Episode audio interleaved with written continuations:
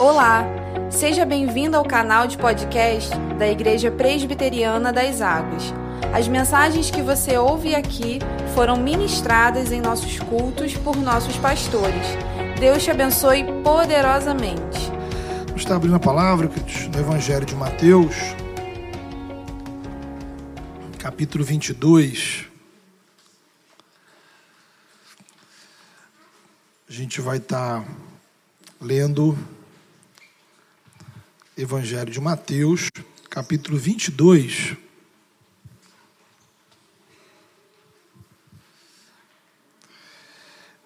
Leremos a partir do versículo 34.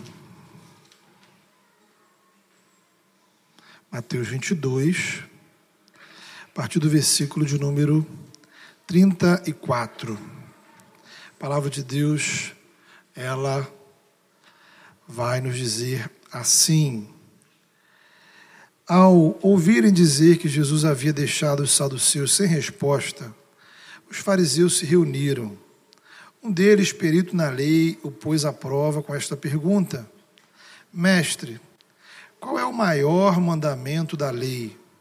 Respondeu Jesus: Ame o Senhor, o seu Deus, de todo o seu coração, de toda a sua alma, de todo o seu entendimento. Este é o primeiro e maior mandamento. O segundo e semelhante a este é: ame o seu próximo como a si mesmo. Destes dois mandamentos dependem toda a lei e os profetas. Amém. Bem, queridos, é um texto, digamos, um texto fácil para um assunto não tão simples. O Renato Russo perguntou numa música: Quem inventou o amor? Me explica, por favor. Então, justamente, quem inventou o amor vai tentar nos explicar o que é o amor. Jesus é perguntado sobre qual seria o maior dos mandamentos. E o interessante é que a pergunta é sobre qual é o maior, e Jesus responde quais são os dois maiores. Isso já revela alguma coisa. Também é interessante observar que Jesus responde citando a Escritura. Jesus não inventou uma resposta. Jesus cita versículos do Antigo Testamento, Deuteronômio 6, Levítico 19. E é importante a gente lembrar: Jesus não veio inventar uma religião.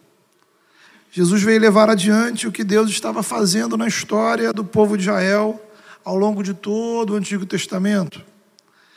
Então Jesus não é o início da história, ele é o centro de uma história que Deus começou lá atrás, em Adão, em Noé, em Abraão, em Moisés. Então, citando Deuteronômio 6,5, ele vai dizer: Amarás o Senhor teu Deus de todo o teu coração, de toda a tua alma, de todo o teu espírito. O Evangelho de Marcos vai acrescentar também de toda a tua força. A gente pode resumir dizendo: precisamos amar ao Senhor acima de todas as coisas. E nos lembra lá do que Jesus nos ensinou em Mateus 6,33: Buscai, pois, o reino de Deus em primeiro lugar. Ora, se Jesus parasse aí, já seria algo excepcional. Isto é, se ele apenas dissesse: ó, você precisa amar o Senhor de todo o teu coração. Acabou, pronto, vai embora, segue a sua vida, pratica isso aí. Porém, ele continua dizendo que existe um segundo mandamento: amar o próximo como a si mesmo. E aí Jesus complicou a nossa vida. Pelo menos a vida dos crentes, né? Porque qual crente vai dizer que não ama a Deus? Né? Então, passa aqui. Você ama a Deus? Tranquilamente, eu sei que você responderia que sim. Eu amo, amo muito, né? Amo de todo o meu coração, amo acima de todas as coisas. Só que aí Jesus criou para você uma dificuldade, digamos assim. Ele vai dizer que existe um outro mandamento. Você precisa também amar o seu próximo como a si mesmo. E aí, se eu fizesse essa pergunta para você, você ama o seu próximo como a si mesmo? Talvez você respondesse, né? Bem, depende de quem é o próximo. Alguns responderiam, eu amo. Outros diriam, mas o que, que significa amar o próximo? É justamente o que a gente quer responder nessa manhã. E aí a gente, para compreender ou para responder, para elaborar uma resposta a essa questão, precisamos observar como Jesus apresenta o assunto. Veja, ele fala do amor de Deus e do amor ao próximo numa mesma reflexão. Porque no Evangelho, estes dois amores estão interligados. O amor ao próximo vai ser uma demonstração do amor a Deus. Por sua vez, o amor a Deus está diretamente ligado à nossa experiência e ao nosso entendimento do amor de Deus em nossa vida. Então, nós temos assim um ciclo virtuoso do amor. Deus nos ama e nós amamos a Deus e amamos o nosso próximo. Então, podemos então compreender aqui que essa dinâmica do amor passa por fé, experiência, prática e renovação. Em primeiro lugar, você precisa crer no amor de Deus. É o que encontramos lá na primeira carta de João, capítulo 4, versículo 9 e 10. Vai dizer lá: Foi assim que Deus manifestou o seu amor entre nós. Enviou o seu Filho unigênito ao mundo. Nisto consiste o amor, veja você. Não em que nós tenhamos amado a Deus, mas que Ele nos amou e enviou o seu Filho como perdão pelos nossos pecados. Então, quando nós falamos de amor de Deus, falamos do que Deus fez por nós em Jesus. Apesar de sermos criação rebelde, pecadores, Deus nos amou. Ele poderia nos destruir, poderia nos mandar para simplesmente para o inferno, para a condenação, ou simplesmente podia apertar ali o botão de reiniciar, começar tudo do zero mas Ele nos amou. Ele amou cada um de nós, amou a sua criação e, por amor, Ele perdoou nossos pecados, nos libertou da opressão do mundo, das forças malignas. Por amor, Deus derramou o seu espírito sobre a comunidade dos discípulos de Jesus. Por amor, Deus escolheu e separou pessoas para serem o seu povo, a sua igreja, o corpo de Cristo. Por amor, Deus envia pessoas para proclamar o Evangelho aos quatro cantos do mundo, para que eu e você conhecêssemos um dia essa mensagem de amor. Por amor, Ele reúne pessoas em igrejas como a nossa. Gente que trabalha e organiza tudo isso aqui, toda essa estrutura, para que simplesmente você possa ouvir a mensagem desse amor. Por amor, Deus faz promessas para a nossa vida, e uma delas é que nada nem ninguém poderá nos separar do amor dEle. Por amor, Ele estabeleceu um dia de celebração, um dia de encontro, em que Ele vem habitar junto daqueles que Ele ama. Portanto, o Evangelho é sobre o amor de Deus. Precisamos crer nesse amor.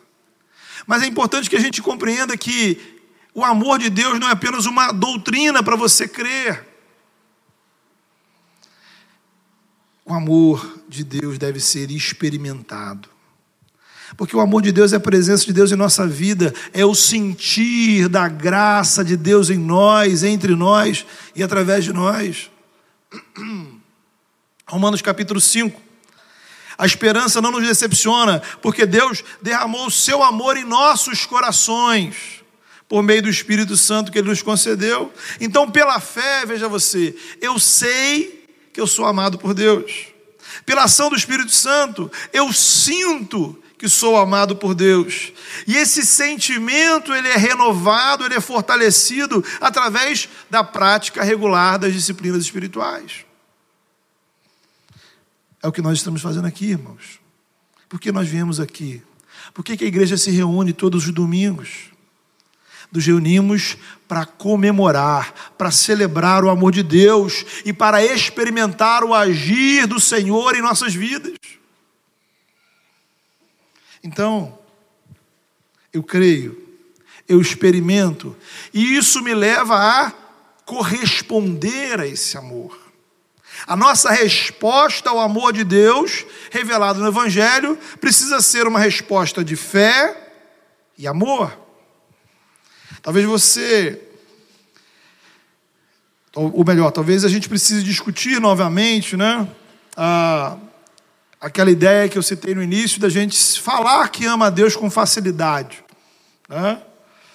Na verdade, nós precisamos retornar àquela pergunta: o que é o amor mesmo?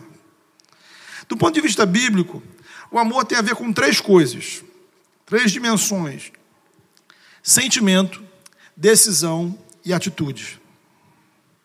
Sentimento, decisão e atitude. Então, amar significa me importar com alguém. Significa olhar para o outro com empatia, mesmo que eu não o conheça. Conforme o caso, essa empatia ela pode avançar em medidas maiores de consideração, de amizade, de carinho, de respeito, de admiração. Então, já falei algumas vezes que o contrário do amor não é o ódio, mas a indiferença. As razões por que nós nos importamos com alguém, elas vão ser diversas. E não necessariamente tem a ver com alguma coisa positiva que o outro tenha, alguma qualidade. Amor não é uma retribuição são valores, pensamentos, sentimentos que trazemos dentro de nós. Agora, as nossas emoções podem nos confundir, podem. Por amor, por isso que amor tem a ver também com decisão. É uma escolha que por sua vez me leva a atitudes que expressam concretamente esse amor. Então, o importante aqui é a gente fugir de extremos. Veja você. A gente não pode cair no sentimentalismo. O que, que, é isso? Né? Imagine Deus. Se Deus fosse nesse extremo, ele estaria até hoje lá no céu, lamentando o destino da humanidade. Poxa, coitado desses seres humanos, né? Olha aí. Enquanto isso, a gente estava lá sofrendo no inferno. Então, o amor não pode ser uma coisa da boca para fora, não pode ser uma coisa apenas de palavras dizer que eu te amo e não fazer nada para te ajudar, não resolve a vida de ninguém. Por outro lado, a Bíblia também não promove, que é o outro extremo, um tipo de amor assim frio, desinteressado, distanciado, mecânico. Eu vou ajudar, fazer o bem, abençoar alguém, porque eu trago no meu coração, trago dentro de mim valores, conceitos, sentimentos, convicções que me impulsionam a me importar com aquela pessoa e situação. E se por acaso, aí vem, se naquele momento da minha vida específico eu estiver emocionalmente mal, confuso,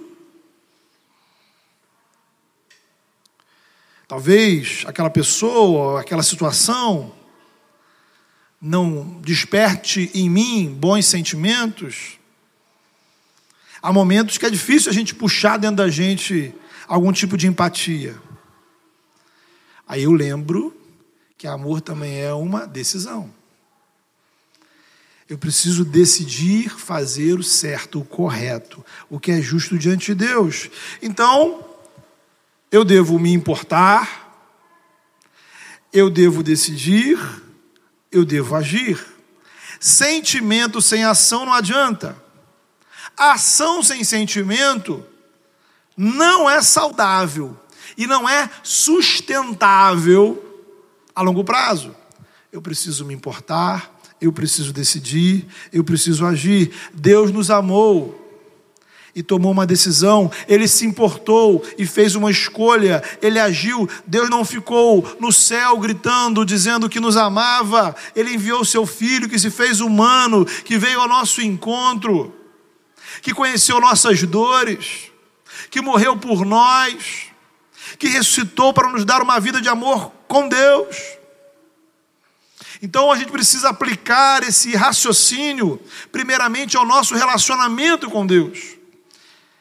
Se cremos, se experimentamos o amor de Deus em nossa vida, Significa que nós nos importamos com Deus, com a vontade de Deus e com o reino de Deus.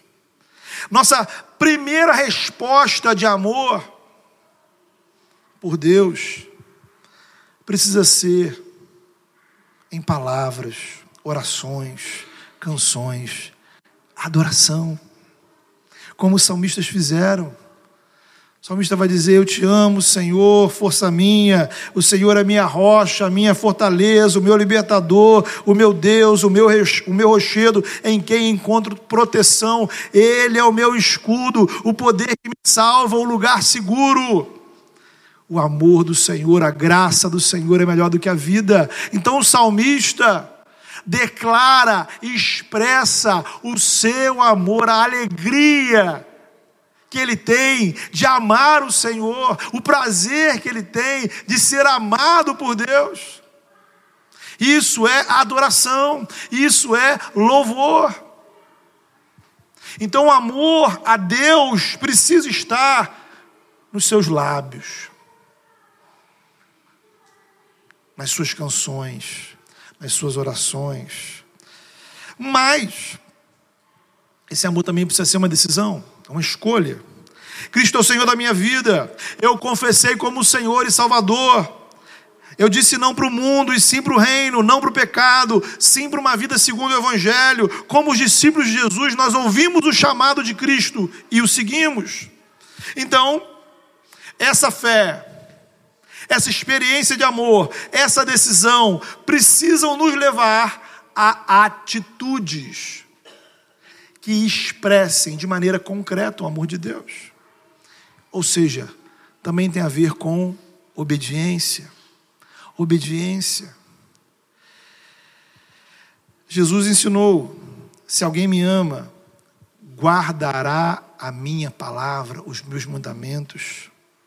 São as boas obras que precisamos praticar, porque a fé sem obras é morta é o fruto do Espírito, são as atitudes que resultam da presença do Espírito Santo em nossas vidas. E essas atitudes, amados, elas apontam para duas direções, veja você.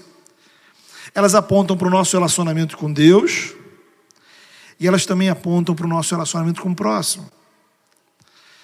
Nos reunimos como igreja para cultuar, porque cremos no amor de Deus, porque experimentamos o amor de Deus e motivados por esse amor, animados por esse amor, desejamos cumprir a vontade dEle. Oramos, cantamos, pregamos, dedicamos dízimos, celebramos a ceia, servimos em diferentes times e ministérios, compartilhamos o Evangelho com os amigos. Tudo que fazemos para Deus, fazemos por quê? Porque cremos no seu amor porque experimentamos o seu amor e porque estamos sendo motivados por esse amor a cooperar com o reino dele. Tudo que fazemos no dia a dia como cristãos, na sua casa, no seu dia a dia, ou como igreja, tem, tem que ter a ver com o amor de Deus. Nosso amor por Deus não pode ser sentimentalista, sabe? gente que fala, que canta, que chora, que está apaixonada por Deus, mas na hora de servir na igreja desaparece. Gente que não faz o menor esforço de mudar nada na sua vida em obediência ao Senhor. Será que isso é o amor que Deus espera como resposta da sua vida? Mas esse amor também não pode ser uma coisa fria, mecânica, apenas uma repetição religiosa, porque senão será cansativo, será chato, pesado. Veja, Jesus orienta os cristãos da igreja de Éfeso: voltem ao primeiro amor. Era uma igreja doutrinariamente correta, era uma igreja que tinha boas atitudes, boas iniciativas, mas tinham deixado de lado o primeiro amor. irmão, qual é a sua situação? Veja que em toda igreja tem crente preguiçoso. Né? Não precisa levantar a mão agora, por favor. É aqueles irmãos que né, não gostam de servir. É a verdade. É um problema. Mas, particularmente, ao longo do meu ministério, sim, me incomoda muito mais aqueles que servem sem paixão. Porque é a pessoa que está servindo, mas ela não não está sendo motivada pela experiência do amor de Deus. Então ela não está sendo motivada pela sensação da graça, pela alegria da salvação, pelo agir do Espírito, nem pela visão do reino. Então ela está ali e tudo para ela vai ser muito cansativo. Tudo para ela vai ser muito difícil. Tudo para ela vai ser muito trabalhoso. Porque não existe algo no coração dela que a mobilize a servir ao Senhor. É o amor que está faltando. A convicção do apóstolo Paulo, lá em Coríntios, né, na segunda carta, ele vai dizer: porque o amor de Cristo nos constrange. O amor de Cristo nos constrange, porque estamos convencidos de que um morreu por todos, logo todos morreram. E aí veja você o que ele diz: e ele morreu por todos, para que aqueles que vivam já não vivam mais para si mesmos, já não vivam mais para os seus próprios interesses, mas por aquele que por eles morreu e ressuscitou. Então, essa é uma pergunta, irmãos. Será que as suas atitudes em relação à igreja, será que as suas atitudes em relação à sua vida espiritual, será que o que você faz, as suas rotinas, têm sido motivados pelo amor de Deus? Será que você tem sido constrangido por esse amor? Por que, que constrange? porque a gente tem consciência de quão pecadores nós somos, quão miseráveis somos, mas ao mesmo tempo, nós temos um Deus que estava disposto a dar o filho dele pela sua vida. Um Deus que nos ama incondicionalmente, um Deus que nos ama eternamente que faz promessas para a nossa vida. Então, esse amor, quando eu contemplo a grandiosidade desse amor, eu fico constrangido com o pouco que eu estou fazendo para Ele, com a miséria do meu serviço, com a miséria da minha espiritualidade, com a miséria do que eu estou entregando, com a miséria da minha resposta, com a mediocridade do que eu devolvo, porque esse amor, ele é absurdo porque esse amor é extraordinário. Nós precisamos nos constranger diante desse amor. Nosso relacionamento com Deus, tudo que fazemos. E aí, a gente já falou do amor de Deus por nós, do nosso amor por Ele, e aí a gente agora está pronto para compreender a outra dimensão, que é do amor ao próximo em nossa vida. Aí você já pode, nessa altura do campeonato, jogar algumas desculpas fora. Sim, você pode amar o próximo, por quê? Porque você é amado por Deus. Não se trata do que você recebeu, dos traumas que você tem, da sua criação, da sua família, ter muitos amigos, poucos amigos, da sua vida, da sua condição financeira. Não se trata da sua história em Cristo. Você é completamente amado pelo Senhor. Então você pode dar, porque você recebeu. Você pode dar, porque você recebeu de maneira abundante. Não há ninguém, não há ninguém que tenha mais motivos para se sentir amado do que nós, os que cremos no Senhor. Porque não há amor como esse. Se é um amor incomparável e é por você, a despeito das tristezas, das mágoas, das dores, das decepções que passamos na vida, nós somos amados pelo Senhor. Então, a igreja foi constituída no mundo por Jesus como um exército de amor.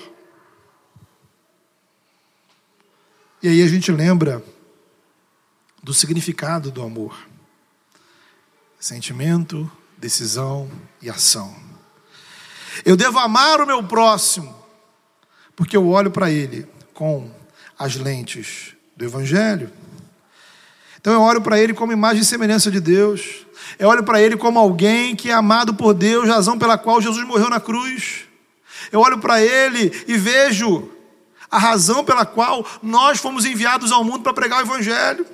Pelo Evangelho, não vemos apenas quem a pessoa é, vemos quem ela pode se tornar pelo poder de Deus na vida dela. Ou seja, a pessoa em si pode não despertar em mim nenhum interesse ou empatia,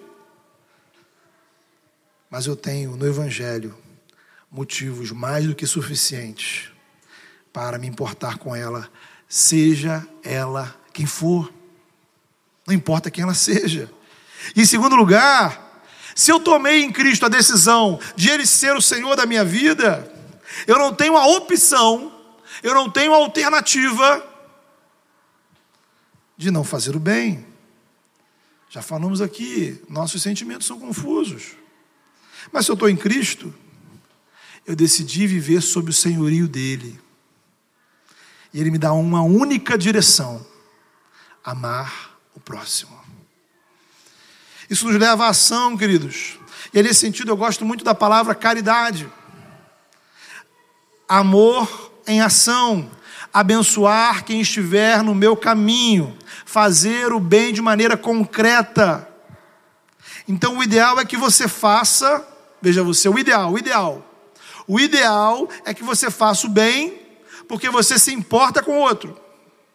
Mas, se por algum motivo não houver empatia, o seu dever é fazer o bem. Isso tem a ver com o amor de Deus por nós. O amor ao próximo, queridos, é uma questão da gente demonstrar para outras pessoas, por meio de atitudes, o amor de Deus em nossa vida. Então é uma questão, note bem, de testemunho. Abençoamos porque somos abençoados, praticamos misericórdia, porque experimentamos misericórdia, perdoamos, porque fomos perdoados. Somos generosos, porque experimentamos a generosidade de Deus em nossa vida, ajudamos quem não merece, porque Deus nos salvou sem merecermos. Testemunho o amor de Deus através das suas atitudes, meu irmão. Faça o bem, e diga para qualquer pessoa: Eu estou fazendo esse bem, porque o meu Deus é o bem maior e ele me cerca com toda a sorte de bênçãos espirituais.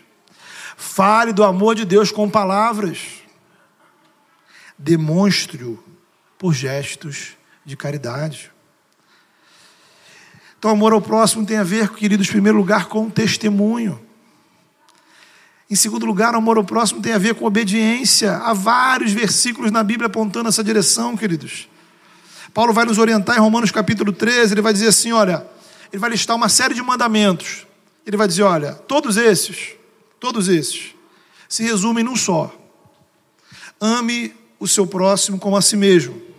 Porque, ele diz, o amor, olha você, o amor cumpre todas, todas todas as exigências da lei de Deus.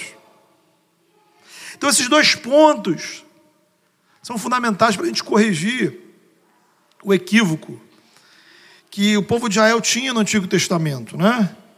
O relacionamento com Deus, ele não se resume às ações que fazemos para Deus. Então, o relacionamento com Deus, a espiritualidade bíblica, ela vai sempre incluir o relacionamento e as relações que temos com outras pessoas.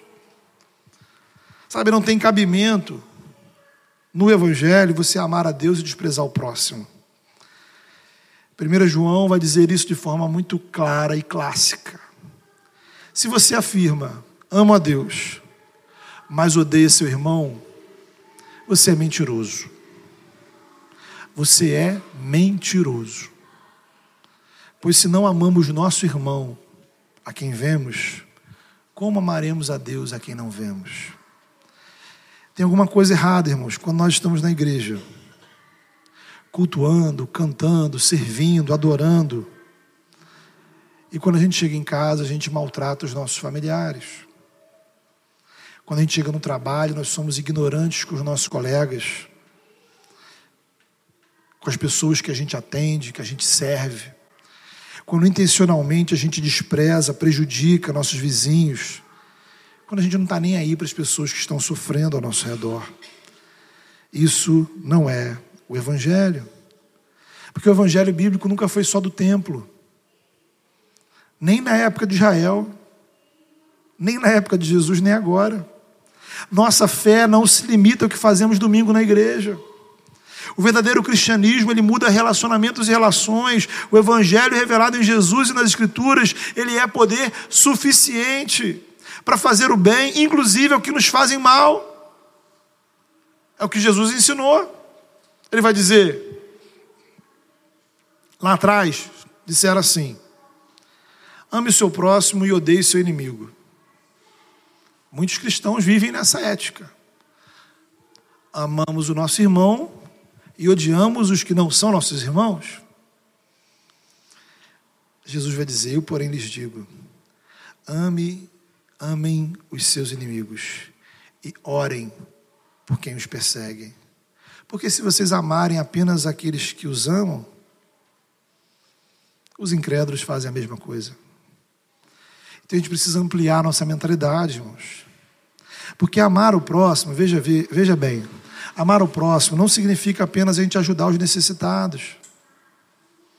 É você agir de forma que a sua atitude, em qualquer lugar, em qualquer circunstância, tenha por finalidade abençoar outras pessoas, sejam elas conhecidas ou não. Então isso vai desde a gente tratar o outro com respeito, praticando gentileza, ajudando uma pessoa na rua, ajudando um amigo, visitando doentes. Mas isso se amplia até mesmo na maneira como a gente pratica a nossa profissão. Meu trabalho pode ser feito de uma maneira que eu abençoo pessoas ou prejudico. Isso tem a ver com a maneira como eu dirijo meu carro na rua. Isso tem a ver com a maneira como a gente toma decisões políticas. Isso tem a ver com a maneira como me relaciono com os vizinhos. Pensar no outro, não apenas nos meus interesses pessoais. Veja que, quando, ao longo da história, a sociedade foi mudando por cristãos que pensaram no próximo. Existem hospitais, porque cristãos passaram a se preocupar com os doentes. Orfanatos foram criados, porque cristãos se preocuparam com as crianças de rua. Clínicas de dependência química foram criadas porque cristãos se preocuparam com o problema da dependência química. E milhares de exemplos ao longo da história e pelo mundo afora. Então a gente precisa pensar para além de simplesmente dar uma esmola para alguém na rua, mas tem a ver com a gente trata todas as pessoas e com o resultado das nossas ações. E aí, queridos, a gente chega no nosso último ponto, que é um ponto onde a gente às vezes não presta muita atenção nesse assunto, né? Gálatas 6:10 vai dizer o seguinte: por isso, sempre que tivermos oportunidade, façamos o bem a todos. Sempre que tiver oportunidade, faça o bem a todos. Mas ele acrescenta um adendo, especialmente os da família da fé.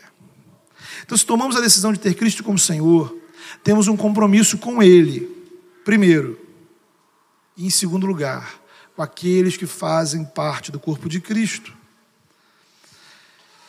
Um pastor muito meu amigo, que já faleceu, ele dizia que todo crente sabe de cor João 3,16. Mas ninguém sabe de cor o que está em 1 João 3,16. E o que está em 1 João 3,16? Né? João 3,16 você sabe que Deus amou o mundo de tal maneira, né? É o que Deus fez por você. Bênção. Agora, 1 João 3,16 diz o seguinte: Sabemos o que é o amor, porque Jesus deu a sua vida por nós. Portanto, portanto, portanto, devemos dar a nossa vida por nossos irmãos.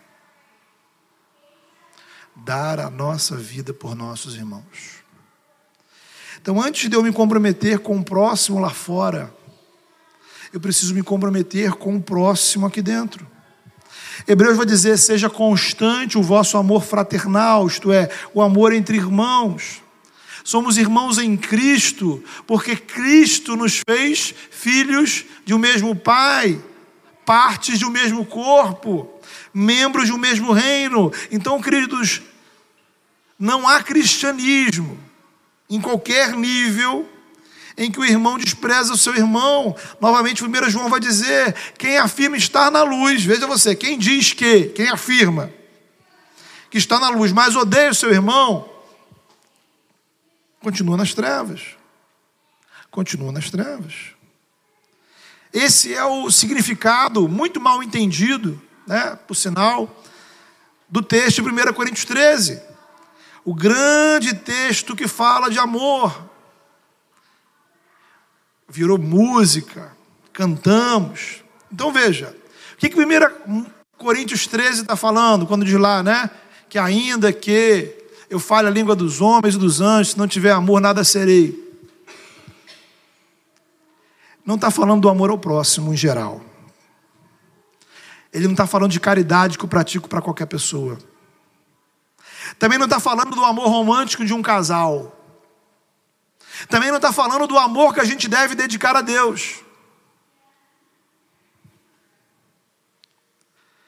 Paulo está falando da necessidade que aquela igreja tinha de exercitar o amor dentro da igreja, o amor entre os irmãos. O que Paulo está dizendo para aquela igreja é que não adiantava eles fazerem grandes realizações para Deus se desprezassem os seus irmãos em Cristo. Repare bem no que ele vai dizer nos versículos 2 e 3. Se eu tivesse o dom de profecias, se eu tivesse o dom de profecias, se eu entendesse todos os mistérios de Deus, se eu tivesse todo o conhecimento, veja, se eu tivesse uma fé, olha que fé é essa, hein? Uma fé que me permitisse mover montanhas. Você que querer uma fé dessa. Mas se não tivesse amor, amor pelo meu irmão, eu nada seria. Se desse tudo que tem aos pobres, olha a caridade aí. Se eu desse tudo que eu tenho para os pobres. Se eu entregasse meu corpo para ser queimado, olha que sacrifício. Mas se não tivesse amor, de nada adiantaria. Porque, queridos, veja você, o relacionamento que temos com os outros. É a medida que Deus usa para avaliar o serviço que prestamos a Ele. A sua espiritualidade, as suas orações, a sua adoração e, inclusive, a caridade que a gente pratica lá fora. Por isso, Jesus ensinou seus discípulos a lavarem os pés uns dos outros. Ele falou: Eu estou fazendo para vocês para vocês fazerem uns com os outros. Então há um nível de entrega que a gente tem um para com o outro, que a gente não tem para com outras pessoas. Porque a igreja, ela precisa ser a encarnação do amor de Deus ao mundo.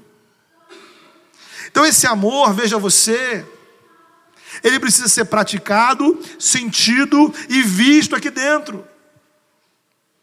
Porque aí nós pregamos não apenas com palavras, e não apenas com boas obras, mas a intenção de Jesus é que a própria comunidade de discípulos seja um testemunho de amor ao mundo. É o que Jesus disse na sua oração, inclusive, em João 17. Para que o mundo, olhando para vocês, olhando para a relação que nós temos uns com os outros, eles se sintam atraídos, porque ali tem algo diferente. Então, irmãos, Queria convidar você a fechar os seus olhos e a orar nesse momento. E a colocar diante de Deus um pouco de, tudo isso que a gente conversou. São desafios, muitos desafios. O desafio da gente, em primeiro lugar, crer e experimentar o amor de Deus em nossa vida. E se não começar por aí, o restante todo fica atrapalhado. Você precisa crer no que Deus fez por você. E você precisa experimentar, sentir esse amor operando na sua vida. Esse amor sendo vital dentro de você. Esse amor precisa te constranger, precisa te emocionar, você é amado por Deus. Você é amado por um Deus que deu o seu filho, o filho dele por você. Você é amado por um Deus que derramou o espírito dele sobre a sua vida. Você é amado por um Deus que estabeleceu um povo para você fazer parte. Você é amado por um Deus que não pede de você, ele dá. Um Deus que perdoa as suas faltas. Você é amado por um Deus que faz promessas e que derrama bênçãos incontáveis sobre a nossa vida. E porque somos amados por esse Deus. E esse amor, ele é maior do que os traumas, as dores, as lutas, as dificuldades que a gente passa na vida. Às vezes a gente não encontra amor em casa, às vezes a gente não encontra amor na família, às vezes a gente não encontra amor na nossa história, às vezes a nossa história de vida é uma história onde a gente olha para trás e olha ao nosso redor e a gente sente tanta falta de amor. Creia, Deus te ama incondicionalmente. Não é sobre o que você vai dar para Ele. Ele te ama exatamente assim. e motivados por esse amor, precisamos responder a Deus em amor, praticar esse amor ao próximo, praticar esse amor aos nossos irmãos, para sermos de fato, nessa cidade, nesse lugar, uma comunidade de amor. Fale com o Senhor.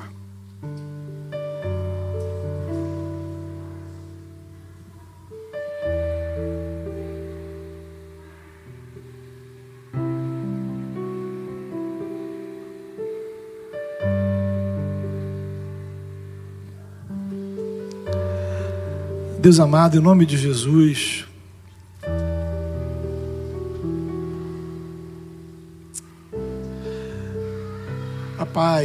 Vem nessa hora, oh Pai, ministrar os nossos corações. Aqueles, ó oh Pai, que chegaram aqui, Senhor, sem ter uma experiência verdadeira com esse amor, ó oh Pai. Que o Teu Espírito Santo possa quebrantar corações que o teu Espírito Santo, ó Pai, possa nos fazer nos render aos pés de Jesus e reconhecer o teu grandioso amor pelas nossas vidas. Ah, Pai, faz, ó Pai, com que esse amor seja sentido. Faz com que esse amor, ó Pai, seja experimentado. O amor que perdoa, o, o amor que acolhe, o amor que cura, o amor que transforma o amor que nos faz filhos do Senhor, o amor que cuida das nossas vidas. Em nome de Jesus, ó oh Pai, aqueles que chegaram aqui, Senhor, tomados por tristeza, inquietações, dores, traumas, tantas e tantas questões, ó oh Pai, que foram marcando a nossa história, que nessa hora, ó oh Pai, sejamos, ó Deus, cobertos pelo teu amor, ó Deus. Que teu amor possa cobrir mágoas, ressentimentos, complexos. A Deus renova no nosso coração esse amor. Visita o coração daqueles, ó Pai, que já são servos do Senhor, ó Pai, mas que há muito tempo deixaram para trás o primeiro amor. Talvez a gente que já está te servindo, Senhor, que tem trabalhado na tua obra, mas que não tem sido constrangido, Senhor, por esse amor maravilhoso. Ah, Deus, renova no nosso coração, para que possamos te servir, para que possamos, ó Pai, te adorar, para que possamos, ó Pai, estar na tua presença, isso seja prazeroso porque a tua graça é melhor do que a vida, Senhor, e é por isso que os nossos lábios te louvam, Senhor. Porque nós entendemos e nós experimentamos o maior de todos os amores, que é o amor do Senhor. Ajuda-nos, ó Pai, a praticar esse amor, ó Pai, para com nossos irmãos. Que possamos ser, ó Deus, uma comunidade de amor que possamos nos dispor, ó Pai, a abençoar os nossos irmãos, a andar lado a lado com aqueles que estão em dificuldade e lutas, ó Deus. Mas também, Senhor, nos ajuda no nosso dia a dia a pensar a nossa vida de forma que as nossas ações abençoem todos que estiverem ao nosso redor e que por meio de nossas atitudes possamos testemunhar do teu amor, ó Pai. Que possamos, ó Pai, falar do teu amor, que possamos demonstrar o teu amor e que possamos ser uma igreja que encarna esse amor em tudo que faz. Em nome, na autoridade do teu filho Jesus Cristo, no poder do Espírito nós oramos.